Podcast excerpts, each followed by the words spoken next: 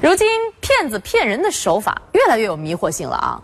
前不久，深圳有一位市民刘先生在马路上呢捡到了一个信封，打开来之后，发现这里头呢有一封信和一张银行卡。来，我们看看啊，说的就是这个。信里写：“尊敬的王处长，感谢你在招标过程中对我们公司的帮助。因为不方便登门致谢，特附上银行卡一张，里面是我公司的一点心意，密码是多少多少多少。”如果在取款过程中遇到问题，请咨询开户银行，电话是多少多少多少。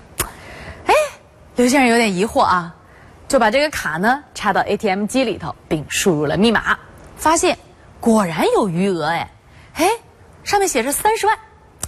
好家伙，难道这就是传说中的天上掉馅饼了？当然不可能。当刘先生准备取钱的时候，ATM 机就显示。不予成对，他又拨打信上留的银行电话，这其实就是骗子的电话呀。电话接通之后，骗子说这张卡有五千元的滞纳金，只要往卡里转五千元就可以取钱了。刘先生就按他说的，真的往卡里转账五千元，再一查还显示不予成对。这时候的刘先生已经意识到自己上当受骗了，于是赶紧报警。原来这是一个新型骗局。骗子先办一张额度为三十万的信用卡，事先通过不激活或是先注销等手段，达到能查到额度，但是呢，你又无法取现的结果。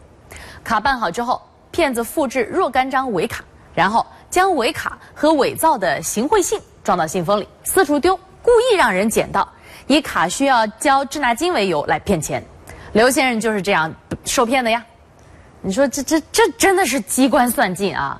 太狡猾了，所以也提醒大家谨防此类骗局。对付骗子，我觉得你只要把握好两点，一般来说是不会上当的。一，这天上是不会掉馅饼的。